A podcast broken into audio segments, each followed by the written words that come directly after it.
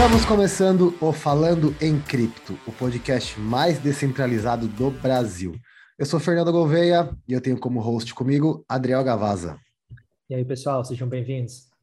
Vamos para o nosso 11 primeiro episódio. Nós é ruim, nós vai ficar aqui até vocês mandar para o amigo, para o irmão, para tia, para avó.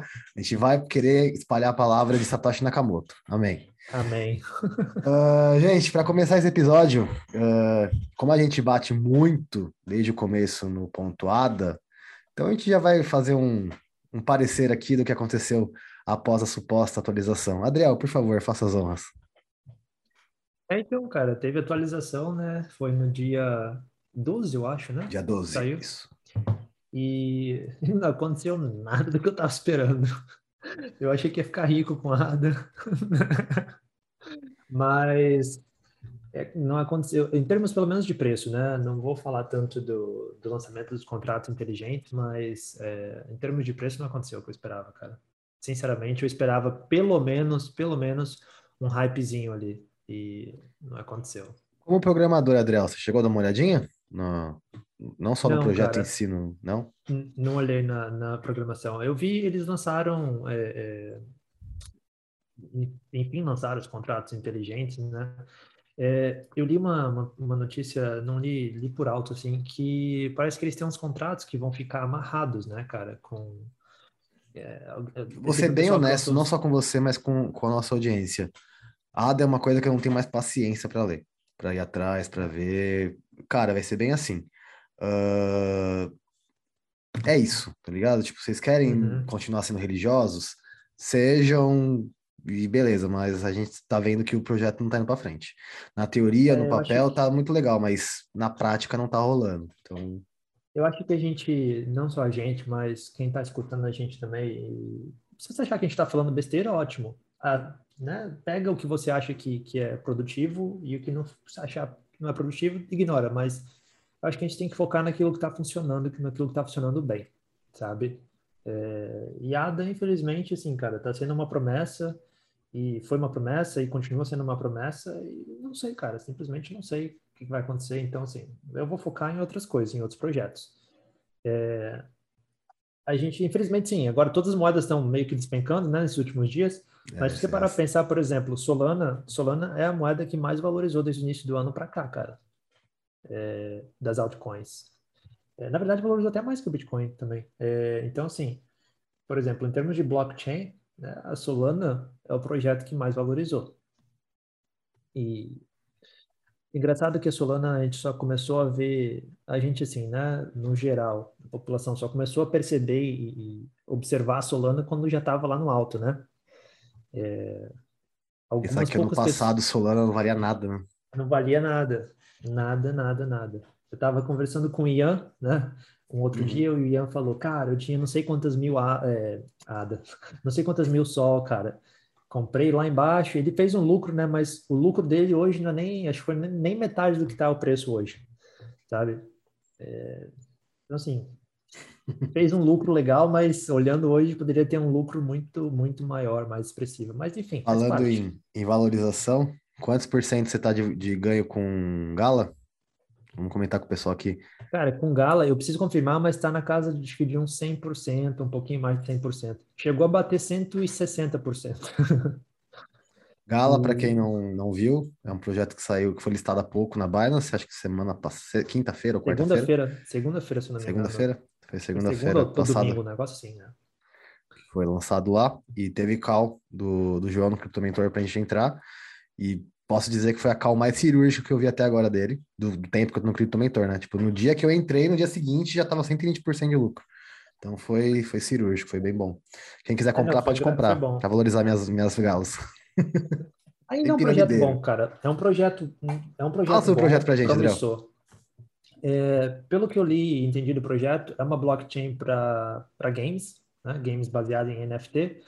Já tem, parece que, alguns games rodando dentro dela e a produtora, né, o, o, dono, digamos assim, né, o criador, ele tem uma produção de games já, uma produtora de games. E acho que é uma coisa que precisava, cara, porque o mercado de NFT voltado para games tem muita tem muito mercado, tem muito crescimento ainda pela frente. É, e se você pegar alguns games, por exemplo, o X Infinity, né? Cara, o X Infinity, se não me engano, em 3 a 4, 3, 4 meses, teve mais de mil por cento de crescimento. Então, assim, quem comprou ali em maio, por exemplo, teve valorização de mais de mil por cento já até agora. E, então, a, a Gala é uma blockchain para games. E está no começo ainda, né? É um projeto especulativo, é, mas acredito que tem potencial, sim. Tem bastante potencial. Mesmo agora, com todo esse crescimento que a gente já pegou, ainda acho que vale a pena o pessoal separar uma pequena parte ali, né, para os projetos especulativos e colocar um pouquinho em Gala. É, colocar ela para hold, né? Uh, Isso, para hold. Dá para rodar aí por um, um anozinho para ver o que vai virar. Coloca aquele seu 1%, sabe, de capital de risco. Se ganhar, ótimo. Se, se não virar, perder 1% só.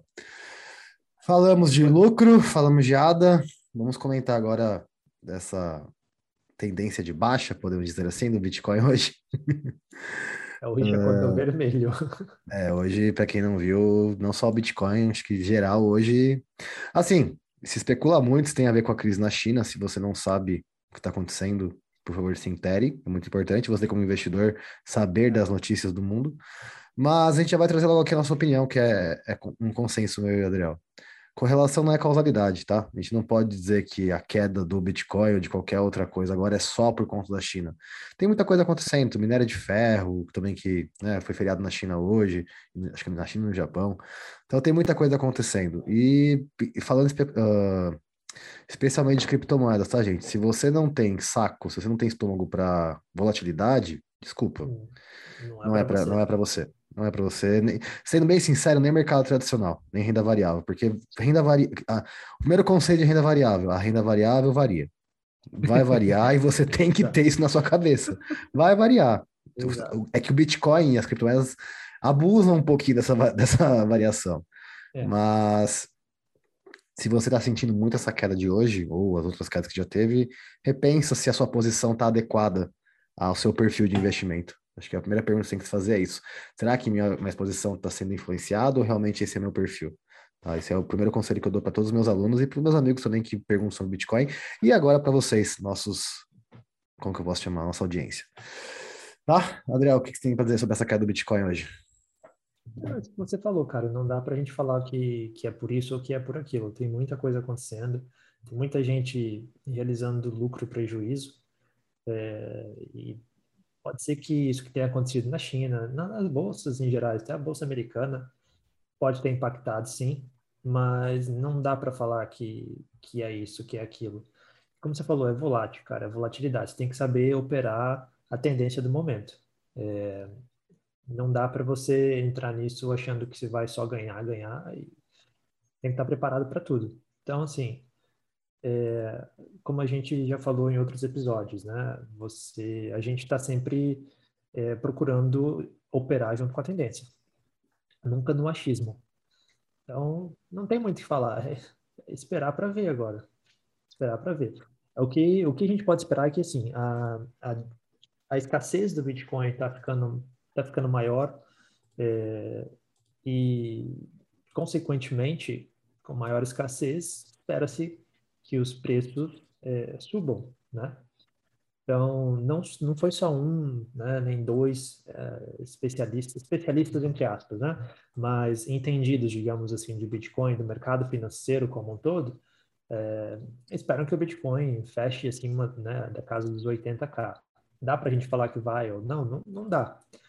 Mas são métricas é, que eles traçaram então, assim, vamos, vamos aguardar para ver, cara, o que, que acontece. A gente vai operando junto com a tendência. É isso. Você consegue compartilhar a tela aí para mostrar a Live Coins? Que aqui não está dando para mim. Acho que não sei por qual motivo. Eu... A gente vai comentar algumas notícias bem interessantes que tem ali no, no Instagram. É instagram.com.br livecoins. Esse Instagram é bem legal, tem bastante notícias bem pertinentes uh, que, que a gente sempre usa até para elucidar nas próprias aulas que a gente faz, ou no perfil do Instagram, nos stories. Então é bem, bem interessante. Vou entrar Vê se você consegue Instagram aí. Aqui. Você quer que eu compartilhe o site? Porque eu tenho o site deles aqui também agora. Você... Vamos na primeira ali, vamos, desce um pouquinho mais. Ali um pouquinho mais. Ah, essa aí do presidente da Turquia. Essa aí. Essa aí eu acho bem interessante. Presidente da Turquia declara guerra contra criptomoedas. Pergunta, perguntando, oxe, perguntando se o Banco Central se abriu para o mercado de criptomoedas e suas opiniões sobre o tema. Erdogan disse que eles têm uma guerra separada e lutam contra elas. Vamos lá, gente. Uh, o Estado ele surgiu como ele é hoje apenas para proteger os cidadãos. Ele protege os direitos do cidadão e o Estado, como Estado, só tem deveres, não tem direitos. As criptomoedas, ninguém, ao contrário da moeda de curso forçado, as moedas fiduciárias, ninguém obriga a usar. As pessoas usam criptomoedas, Bitcoin, inclusive, porque elas querem. Então, o Estado não tem direito, o Estado não pode querer declarar guerra contra algo que a população, de bom grado, querendo usar normalmente, tem feito. Isso aí, na realidade, vocês, por favor, tenham bom senso. Nossa, Adriel, quantas abas abertas. Agora que eu reparei. Uh, vocês, por favor, tenham bom senso e enxerguem que, na realidade, o Estado que diz lutar contra as criptomoedas, na realidade, uh, ele só quer que você continue pagando imposto via moeda de curso forçado, porque ele cobra imposto através de produtos tabelados, de impostos tabelados, desculpa, através de imposto de renda, através Uh, sei lá, de vários tipos, várias formas, né, possíveis. Hoje até alimentos da cesta básica tem, tem imposto embutido, né? Dizem lutar contra a fome, mas alimentos da, da, da cesta básica tem imposto. Não faz muito sentido isso, né? Então, vendo uma notícia dessa, eu já quero trazer um alerta. Toda vez que um governo disser estar lutando contra criptomoedas, olhe os reais interesses desse governo. É um governo que quer liberdade para a população ou é um governo que quer prender a população? Não é não, André? Concordo, concordo, cara. Acho que o, o, o, Estado hoje deturpou aquilo que pelo qual ele foi criado. É, o Estado hoje ele age completamente para cuidar dos interesses próprios, né, cara? Eu acho que e usa sempre aquela desculpa, né, ah, para proteger o, o, o cidadão. Mas concordo com tudo que você falou, cara. Ótimo. Seguimos para a próxima, que você, você até postou no seu Instagram, cara, que você comente ela. Essa aí. essa aqui da Rússia, né? Sim. Rússia diz que vai salvar a população de investir em criptomoedas. Né? O Banco Central da Rússia começou a trabalhar em estreita colaboração com os bancos locais para identificar compras de criptomoedas e vai suspender os pagamentos enviados para as corretoras para evitar compras emocionais de bitcoins, salvando os investidores. Eu, eu não sei nem por onde começar, na verdade, a comentar essa notícia, né? mas vamos lá. É, você que vai salvar a população, né? E vai começar a rastrear e suspender os pagamentos feitos para corretoras. Então, cara, começa assim: o Estado querer decidir para você o que é melhor para você, né? O Estado vai rastrear aquilo que você faz mais do que ele na verdade já já rastreia e vai impedir você de fazer o que você considera ser melhor é, para você. Como que o Estado vai garantir que eu estou comprando alguma coisa na emoção? E mesmo se eu estiver comprando alguma coisa na emoção e me ferrar, é o meu direito como indivíduo de realizar aquilo, né? De, de fazer aquilo.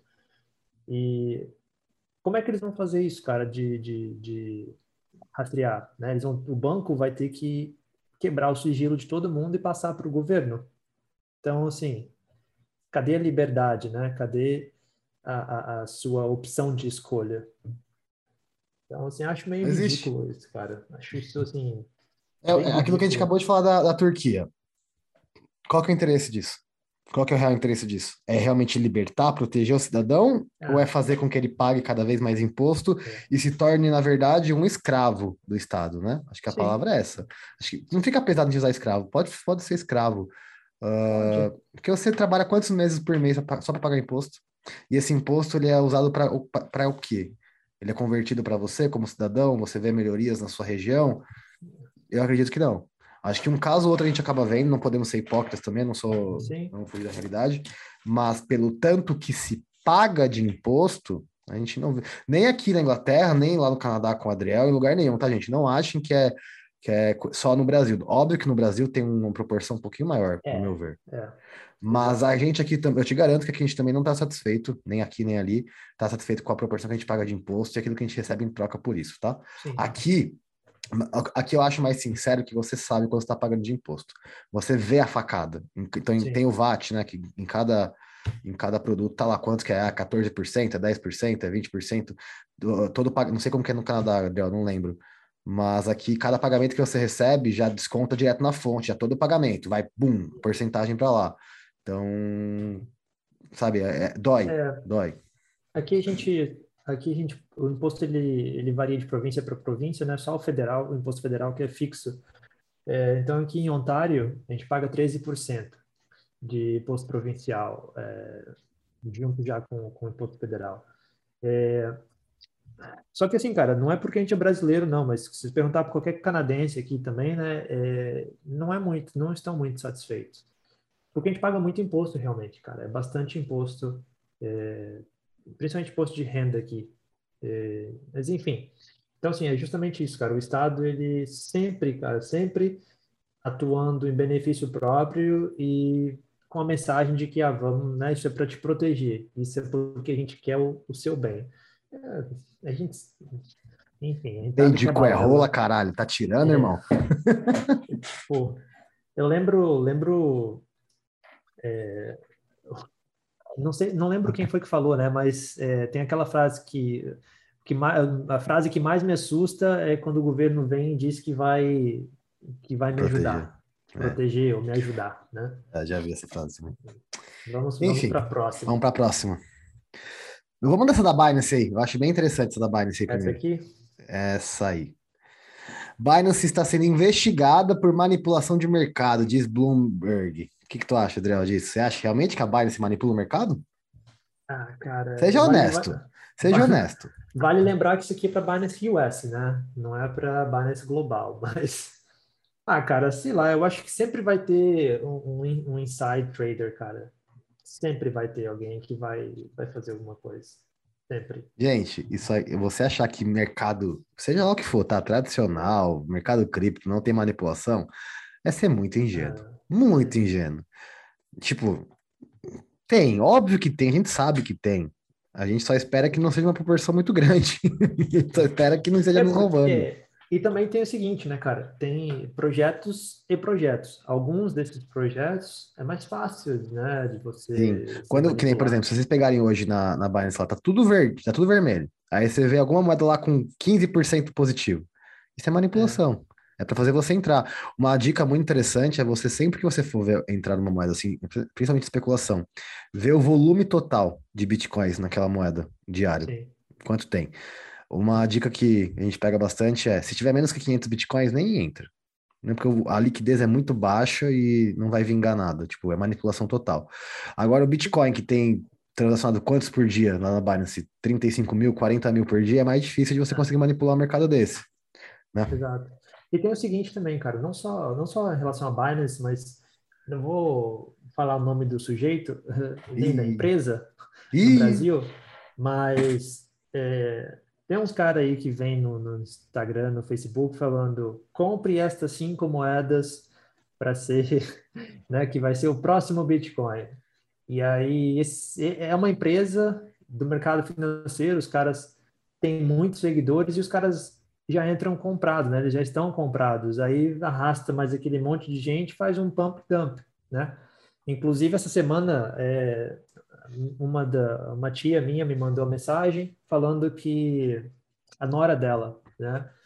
É, colocou, não sei, acho que, sei lá, uma quantia lá porque seguiu o que esse cara falou e o que aconteceu? Perdeu tudo. Enfim, é, e, se eu falo, eu falo isso, e se eu falo isso no Instagram, eu sou chato, eu sou o cara que não sei o que, sei o que, sei o que. Pelo amor de Deus. Mas eu preciso fazer só um adendo. Gente, não achem que acontece só com vocês. Uh, casa de ferreiro, espeto de pau. Porque o meu pai assina curso desse lugar aí que a gente não pode falar para não tomar processo. E eu falo toda vez, pelo amor de Deus, não faça isso. O trabalho de marketing deles é fudido. Eles querem fazer você comprar a qualquer custo. Não, como mar... falando como marqueteiro, tá? Como marquete... como na parte de marketing deles, eles são perfeitos. Eles são perfeitos. Só que é justamente isso, investimento não é marketing, mano.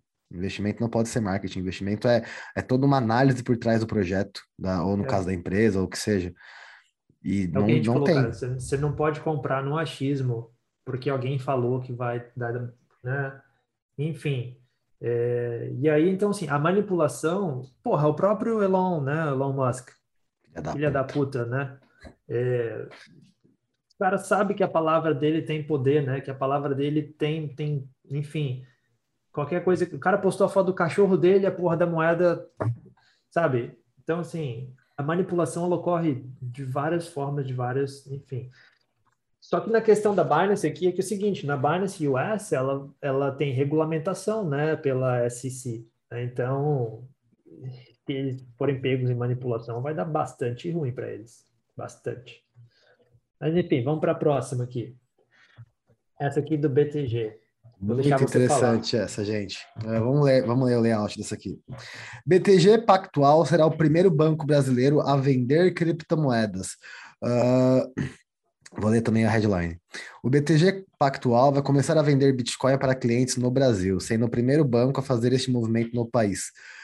Cara, a gente geralmente senta o cacete em banco aqui, a gente vai continuar sentando, só que isso é muito bom, tá? Porque o, o que o BTG vai fazer não é um ETF de cripto, é realmente fazer o que a, umas corretoras fazem, o que a Bitcoin faz, o que a Brasil Bitcoin faz, o que o mercado Bitcoin faz. Então você consegue comprar o Bitcoin e ter acesso às chaves do Bitcoin. Não vai ser aquele negócio de North Shore Keys, North Coins. Não vai ser, o BTG não vai guardar para você as criptomoedas. Isso é extremamente interessante. Isso tem que ser comemorado no Brasil porque isso é um passo muito grande. Há três, quatro anos, bancos fechavam as contas das pessoas que, que transacionavam Bitcoin. Hoje, Sim. nós temos, literalmente hoje, a gente tem um banco que vende Bitcoin. Isso é muito legal, isso é muito interessante. Uh, óbvio que, como todo. Uma... Pode falar. Desculpa. Vai ser mesmo quase que uma corretora, né, cara, que eles estão lançando. Vai fazer o papel de corretora. É. Óbvio, óbvio, tá? Que eu tenho que ser o chato da situação e falar também que não vejo isso com bons olhos, porque não é o propósito do Bitcoin ser amarrado a bancos, nem nada. Então, que se mantenha nisso. Espero que não tenha nenhum plano por trás de amanhã oferecer custódia também, porque a gente sabe que a única ah, forma. a, é, a gente sabe que a única chance do Bitcoin dar errado é se realmente a gente fizer dar errado. Se a gente, tipo, não querer guardar Bitcoin, porque tem muito disso, né? Você faz uma transação no banco, você fez errado, fez um Pix errado, você liga no banco e vai atrás e resolve. Bitcoin, é. você, você copiou o endereço errado, você se fudeu. Então, até o Leco fala bastante disso, que a única forma do Bitcoin dar errado é se a gente fizer dar errado. Sim. E aí eu concordo plenamente. Mas, infelizmente, eu já consigo ver no horizonte uh, planos de compre seu Bitcoin e deixe com a gente. Nós damos para você. É, é, é, já vejo, já estou vendo isso lá na frente. Mas temos que ser justos e o movimento atual hoje, dia, dia, sei lá que dia é hoje, Uh, não sei que dia de setembro, é muito interessante porque você tem mais uma opção de compra no, de Bitcoin no Brasil e vindo de um banco, o que é muito legal. O né, lado, né, o lado muito bom disso, cara, é porque assim, como nos Estados Unidos, por exemplo, várias instituições financeiras, grandes instituições, incluindo bancos, já possuem produtos em Bitcoin. A própria Coinbase já está listada como empresa pública. Isso torna o Bitcoin é, muito mais forte e muito mais difícil para os governos tentarem qualquer coisa contra, contra o Bitcoin, por exemplo. Então, é interessante que essas grandes instituições, de alguma forma, né, se envolvam com o Bitcoin é, por conta disso. Porque hoje, por exemplo, nos Estados Unidos, para o governo americano querer é, tentar fazer alguma coisa contra o Bitcoin, é, seria bem complicado por conta da, do percentual financeiro que o Bitcoin representa já hoje no, no mercado americano. É, e aí no Brasil também é a mesma coisa, né, cara? Com o Itaú também já tem produtos é, voltados para Bitcoin, a, o BTG agora. Então, assim, eu vejo isso da parte boa disso é que fortalece e torna-se digamos, mais complicado para o Estado querer agir contra o Bitcoin, mas também o lado ruim é disso, com certeza, cara, os bancos vão inventar algumas, alguma coisa para facilitar, entre aspas, no livro, pessoas. Você que leu esse livro também, o Safe Dunk, é Safe Dunk que a gente fala o nome dele? Acho que é, né, o que é o Safe turco lá. Safe é.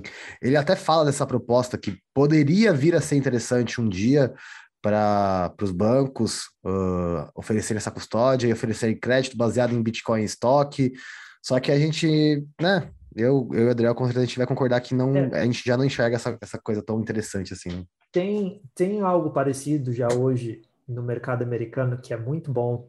é, inclusive uma das minhas estratégias. É, hoje, algumas instituições financeiras elas já oferecem ah, imposto, imposto, é, empréstimo é, com colateral de Bitcoin. Né? Você pode usar colateral de várias coisas. Uh, qualquer ativo que você tenha pode ser usado como colateral e algum tempo atrás algumas instituições financeiras abriram isso para ser usado como colateral ao Bitcoin. Qual que é a grande, grande vantagem disso? É, esse dinheiro que você pega emprestado, ele é, ele é tax-free, né? ele é livre de imposto, e você mantém os seus Bitcoins. Ele só fica com... Você mantém as suas chaves, né? junto com a empresa que está te emprestando esse dinheiro, e a partir do momento que você quitou aquilo ali, é, seu Bitcoin está de volta na sua carteira e aquele dinheiro que você pegou era imposto free e se o Bitcoin cresceu, ele continuou crescendo, continuou sendo seu. Então isso já é uma coisa interessante que existe nos Estados Unidos. É, então ele, isso que o SafeDean é, falou, SafeDean, SafeDan, não sei qual é a pronúncia correta. Para quem não Mas... conhece, o livro é o padrão Bitcoin. Não estou com ele aqui comigo agora. Muito ele. Bom. Então, isso que ele falou já está acontecendo um pouco, sabe? Porque eu acho que ele viu isso, ele, ele conseguiu ver isso acontecendo. E porque é um caminho meio que sem volta, né, cara? E é, um, é uma oportunidade muito boa. Quem é tá vendo no YouTube, Bitcoin. tá aqui o livro, o padrão Bitcoin. Vou... Vamos falar o nome dele. Saifedin Amos. Ele é turco, gente, se eu não me engano. Cuidado que tem muito fake dele no Instagram, tá? Porque ele, ele vive postando isso sobre golpes. Enfim, ele, gente. Ele é turco ou ele é libanês? Alguma coisa assim, né? Eu acho que ele. Não sei agora, cara. É, no livro ele fala sobre isso, mas eu acho. Eu não sei porque eu tô com a é cabeça que ele... é turco. Eu acho que é libanês, tá certo. Acho que é libanês ele é. É, ele, é libanês, porque ele, ele até fala que é do mesmo país do Taleb. Ah, pode. É. é. Então, assim, falando o mercado em Taleb, se fortalece com isso. o mercado se é. fortalece. É, falando em Taleb, Óbvio que nessa crise ele ia dar a cara, né? Senhor Taleb, mais conhecido como a treta do Urich no, no Twitter, uh, uh, tem essa notícia aqui bem legal do Livecoins, ó. Nassim Taleb sobre a queda do Bitcoin. Não é proteção contra nada. Headline. Com a crise do setor imobiliário da China começando a aparecer, muitas pessoas têm visto o Bitcoin como uma proteção contra uma grande crise global. Taleb aproveitou o momento para criticar essas pessoas e o Bitcoin. Gente, o que eu vou falar agora é isoladamente em relação a isso que ele falou, tá? Fora todo. Não estou falando das outras groselhas que ele falou. Realmente, se você é um religioso do Bitcoin, não vou dizer nem maximalista, mas religioso do Bitcoin, infelizmente o Taleb está certo. Lembremos que o que determina o preço do Bitcoin é o mercado. É... Então, quando você tem uma crise como que está tendo agora, que a gente não pode dizer que tem, que, que tem correlação uh, com a queda do Bitcoin e de outros ativos hoje, mas o Bitcoin não ofereceu proteção nenhuma. O Bitcoin, pelo contrário, hoje caiu. Quantos por cento deu, Adriel? Deu 8%, 7%? Caiu. Deu por aí. Tá? Então, assim, a gente realmente, ele, quando ele defende isso, e isso isoladamente, tá, gente? Não tô falando de todo o resto que o Bitcoin não tem valor. Não, o Bitcoin tem muito valor. Porque quem dá valor é a gente. Se, eu, se a gente determinar que essa garrafa tem um valor inestimável, essa garrafa tem um valor inestimável. Valor é subjetivo. Uh, mas realmente ele tá certo. Em relação a isso, a gente não pode ser hipócrita. Tipo, não é proteção contra nada. É oferta e demanda. Se, se, a, se a demanda Bitcoin cair, o preço vai cair. A oferta se mantém inelástica. Uh, e, como é que fala? Ines, enfim, você já sabe dos princípios do Bitcoin, sabe em relação da oferta, em relação ao halving, o que acontece. Se você não sabe, esse é o seu primeiro episódio, volta no episódio anterior, depois desse vai entender todos os fundamentos do Bitcoin. Uh, mas se a demanda por Bitcoin cai, ele não é proteção contra nada. Eu até, quem foi que falou isso? Foi o Avelino, no, episódio aqui. Ele falou que, na verdade, nada é reserva de valor. E aquilo me deixou pensativo. Quando a gente fala que algo é reserva de valor, a gente está pensando que algo vai valer mais obrigatoriamente no futuro e você não pode garantir que nada vai, vai valer mais no futuro. É. Então, falar sobre reserva de valor, até eu até estou repensando em falar sobre reserva de valor. Óbvio, a gente confia no Bitcoin, a gente sabe da questão de oferta e demanda e tudo mais, mas, enfim, fechando dessa notícia aqui para o, o, meu comentário, desculpem os mais, os mais assim, mas Taleb tá certo. Adriel? Nessa fala dele, eu concordo com ele, porque não dá para você prever o futuro e dizer que o Bitcoin é a proteção contra qualquer outra coisa é, é realmente é muito audacioso. A gente sabe dos fundamentos, a gente confia, é, justamente por conhecer todos os princípios do Bitcoin, mas não dá para falar, cara, isso. É, o Taleb ele fala muita groselha, né, que, que vai contra os fundamentos do Bitcoin, mas nessa parte ele está certo. E se amanhã todo mundo decidir que uh, Bitcoin não, né, não vale nada, né? O que, que vai acontecer? Difícil isso de acontecer? Difícil, mas enfim. É, eu queria ver o que, que o Urish vai falar sobre isso, Puta na verdade. Que pai, é verdade. Ele podia soltar um tweet agora já, né? Eu não sei se tá aqui, mas é. Ia ser engraçado. Aqui, ó, até comentei, falei. Alô? Cola aqui, ver uma coisa. coisa. É aquele, era aquele que chegava assim, ah, xingou a mãe, vai deixar. pra quem não sabe, o, o Taleb geralmente não responde ninguém no Instagram.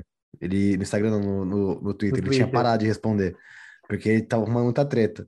Mas aí, não sei que o que, o, que ele falou, o Urich comentou e o Taleb chamou o Urich de idiota. Falou, você é idiota, é. você não sabe o que você tá falando. Tipo, foda-se você, tá ligado? É. Taleb é meio ignorante. O cara conseguiu tretar com, com o Taleb no, no Twitter. O cara que diz antifrágil, né? É.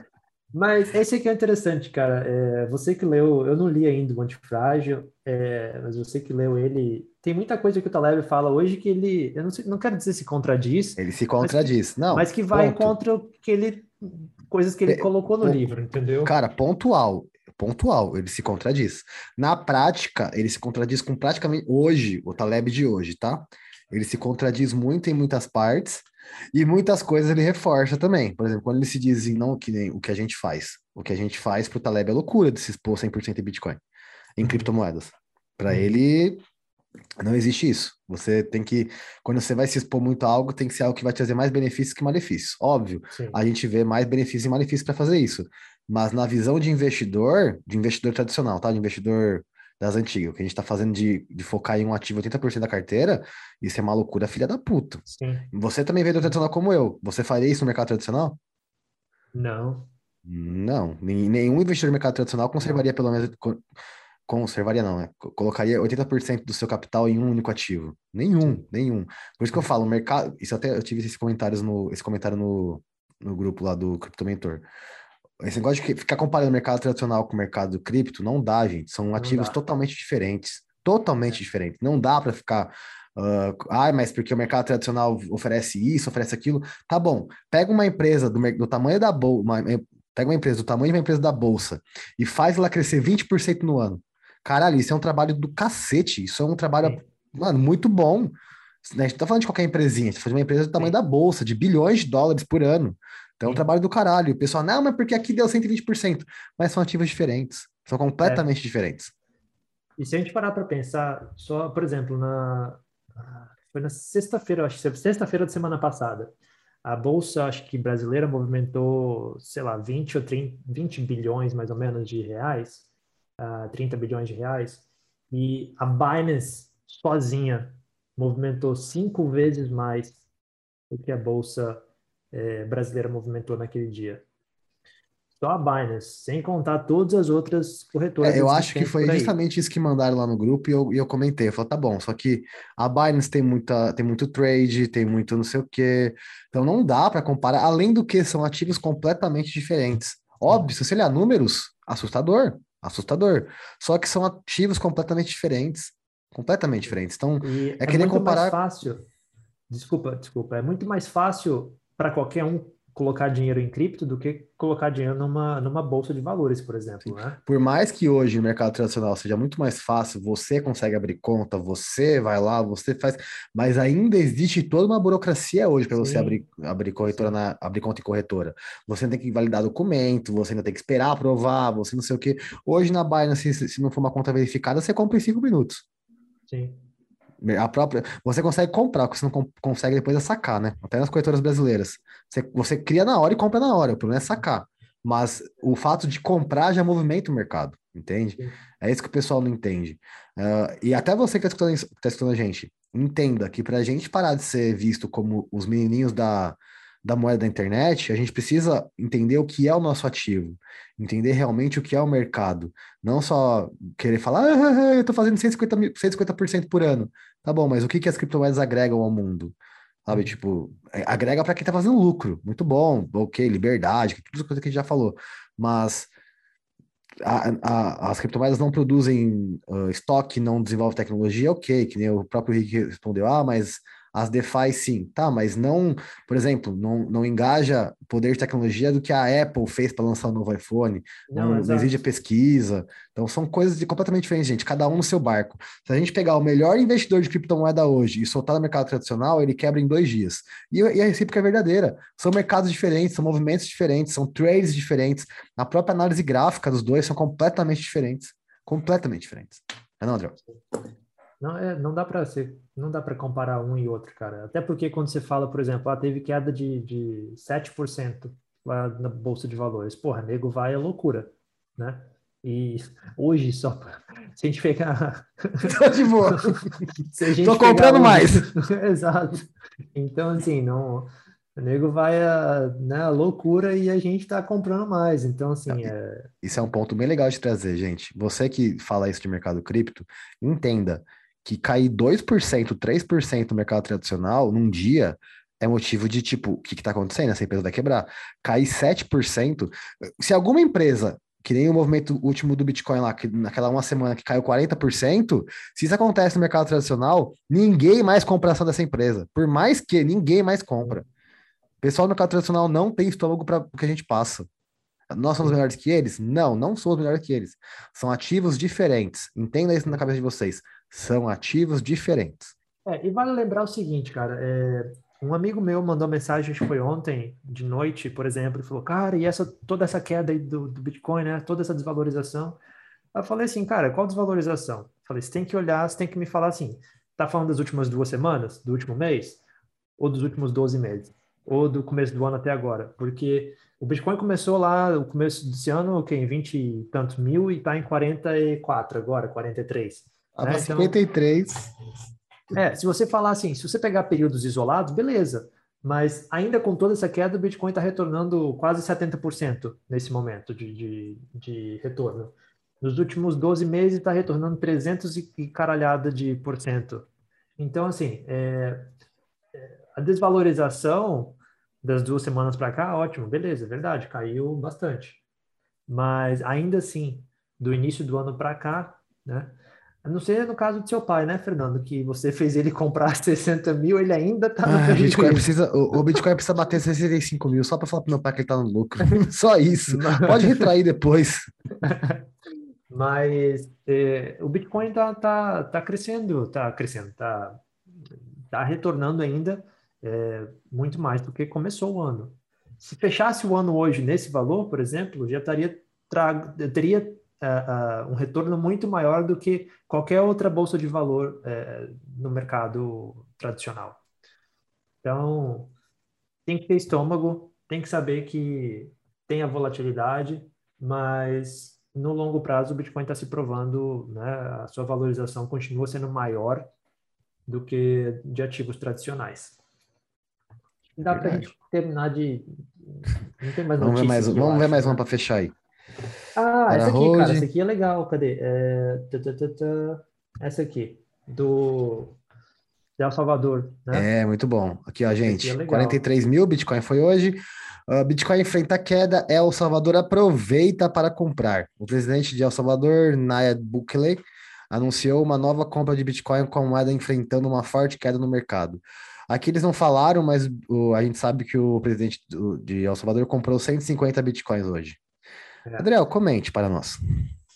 Cara, eu fico, eu, eu fiquei pensando se o Bitcoin realmente seguir a projeção, né, que ele vem seguindo dos últimos anos e continuar crescendo, pelo menos metade do que ele vem crescendo nos últimos anos, o que, vai ser de El Salvador, cara?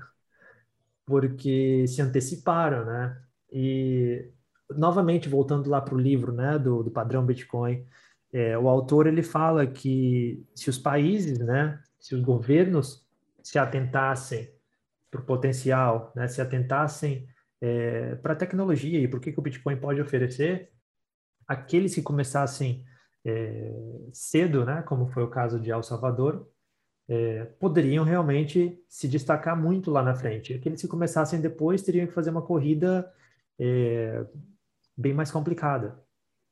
Então, eu vejo com bons olhos essa, essa questão do El Salvador, porque, novamente, fortalece uh, uh, o conceito do Bitcoin sendo usado como meio de pagamento, ou o que seja, é, mas, ao mesmo tempo, tem aquela questão né, de que o governo tem, as, que agora tem as garras do governo né, no Bitcoin.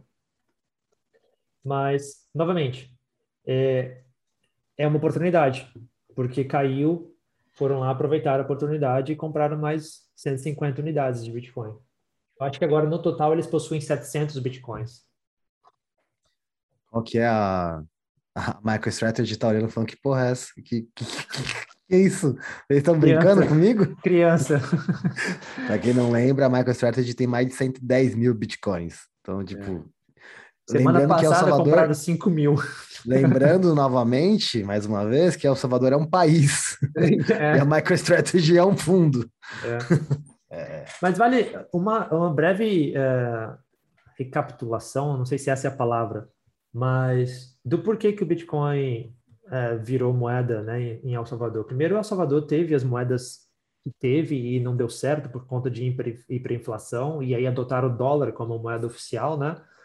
E aí o dólar como moeda oficial já deixa de ser uma moeda, é, como é que se fala, deles mesmo, né? É uma moeda estrangeira. O ponto é, quando você usa uma moeda no seu país que não é do seu país, que é de outro país, no caso de El Salvador, por exemplo, que usa o dólar, o problema é que você fica muito suscetível aos movimentos do país em questão.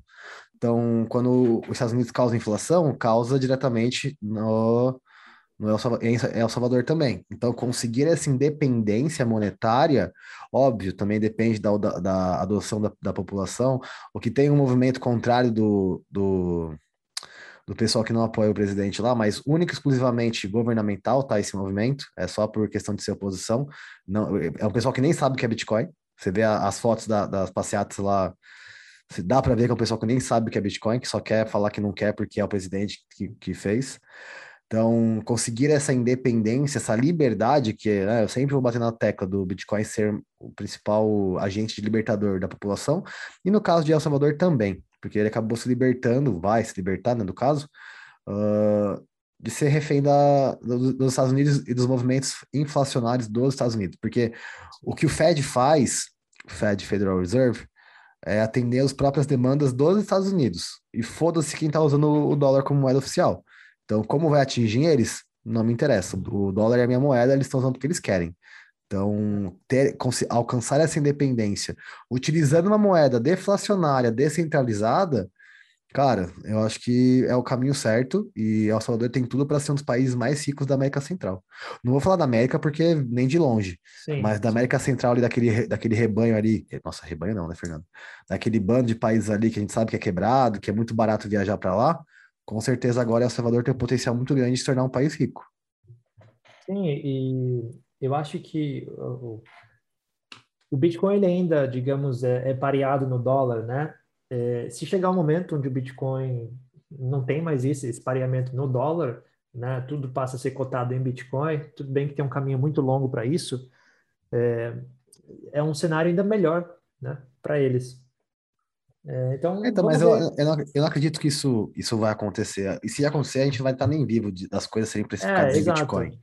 Uh, a gente não é, vai ver isso. O dólar, o dólar ele é usado como cotação porque é, é a moeda mundial. Então, qualquer commodity, qualquer ativo vai ser cotado de, de uso mundial, vai ser cotado em dólar, né, gente? Então, mas assim, até para fechar da minha parte, que gente vai falar disso, Uh, não é só El Salvador, tá? Tem outros países já agora que estão nesse projeto. O Paraguai já teve, um, já teve um, um, projeto no, acho que no Senado deles, de tornar o Bitcoin também moeda oficial lá. Uh, Costa Rica também já está já tá quase indo para votação. Paraguai, Costa Rica, teve mais alguns. Tem, mais no Brasil mesmo, agora na Câmara de Deputados, tem um projeto. Ah, mas aí foi um deputado estadual lá que queria causar só. É. Não é nada relevante, não. Mas... Cara, desculpa, o Brasil só vai adotar o Bitcoin depois que alguém muito grande do G10, nem G20, do G10 pegar.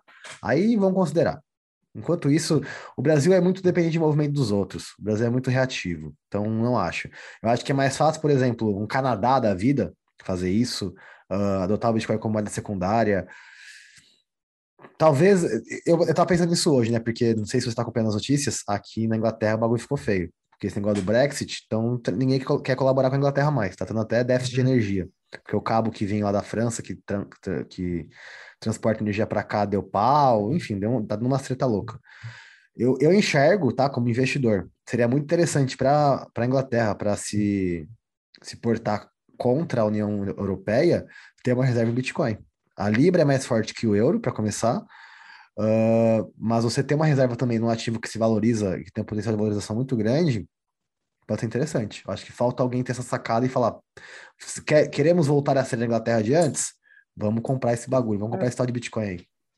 Eu acho, acho válido, cara. Eu acho válido pelo menos uma pequena exposição.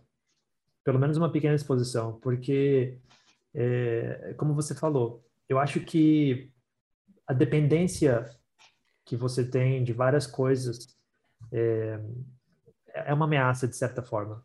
É um risco, de certa forma. É, eu vi que na Inglaterra agora está tendo um problema, não sei porquê, mas está tendo problema até de achar certos alimentos né, em alguns lugares, né?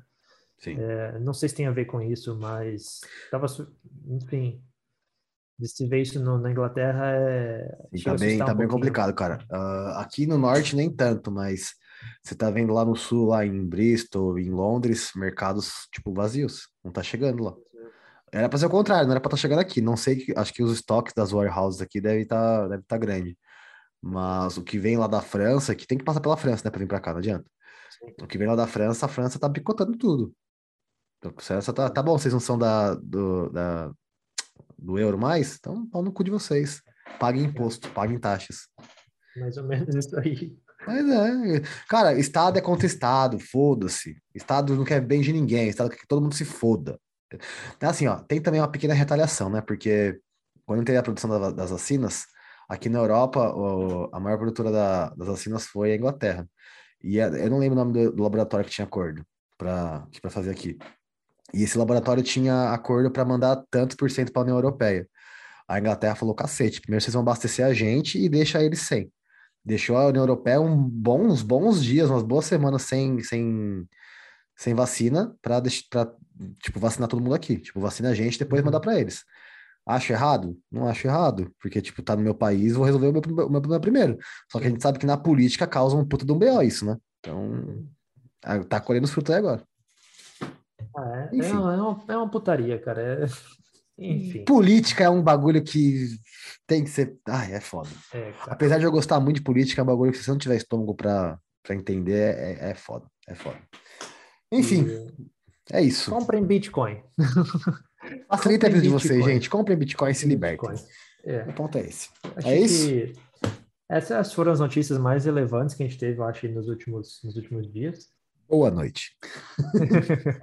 é, não tem muito o que falar do Bitcoin agora, pessoal. Como a gente falou no início, observem a tendência, operem com a tendência. E se vocês confiam né, no Bitcoin é, para longo prazo, todo dia é um ótimo dia para comprar Bitcoin. Mas se vocês é, quiserem fazer melhores operações, se assim eu posso dizer, operem seguindo tendência. Né? Eu, achei, eu achei que você ia soltar um contrato em minha mentoria. Não, pode ser também, pode ser também, mas não, é, opera seguindo tendência, não, nunca no achismo, cara, nunca no achismo. É, aprendam pelo menos lá o básico, né, para poder não fazer caquinha, porque é, é uma coisa que o Fernando sempre fala, dinheiro não aceita desaforo, então respeitem o dinheiro de vocês. Dando a César o que é de César, literalmente, porque o nome meu, do meu pai é César, escutei isso a vida inteira do meu pai, e como eu sei que meu pai está escutando o podcast, porque ele escuta todo o episódio, pai, tá feito aqui as devidas homenagens a quem me ensinou isso que foi de grande valia. Muito obrigado, pai, e agradeço ao meu pai também, que é ele que ensina isso pra gente. Uh, e é isso, gente, uh, quero só pedir uma coisa para vocês.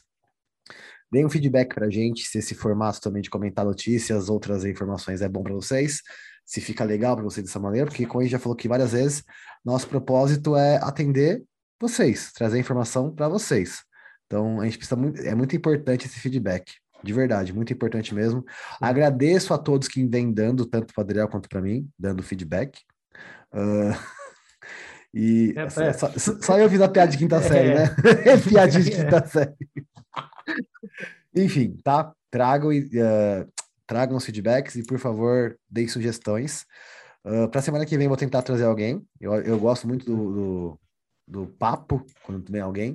Sim. Vou tentar trazer alguém de algum outro país. Eu tenho na mira ali do grupo do Criptomentor Portuga, que eu quero, ele é um cara muito inteligente.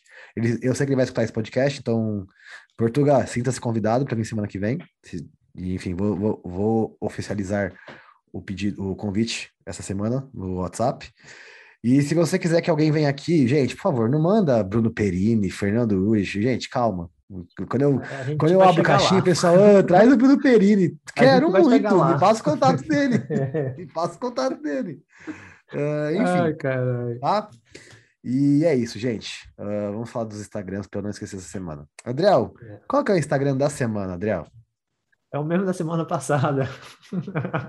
ah, agora ele tem uma resposta. É tá, qual que é o da semana passada? passada? É, é arroba, arroba Adriel Gavaza, dois Zs. Dois Zs, muito atento a isso, tá? Uh, nosso Instagram, arroba Falando em Cripto, nosso YouTube, Falando em Cripto. Uh, já me perguntaram do Twitter nosso, eu não uso Twitter nem pessoal, imagina falando em cripto, não, não, foque, fo, foque no que tem que ser focado, gente, parem de perder tempo no Twitter. Uh, e o meu Instagram, arroba Gouveia, I-A-M Fernando Gouveia. Tá bom? Vejo vocês semana que vem. Valeu! Valeu, pessoal. Um abraço.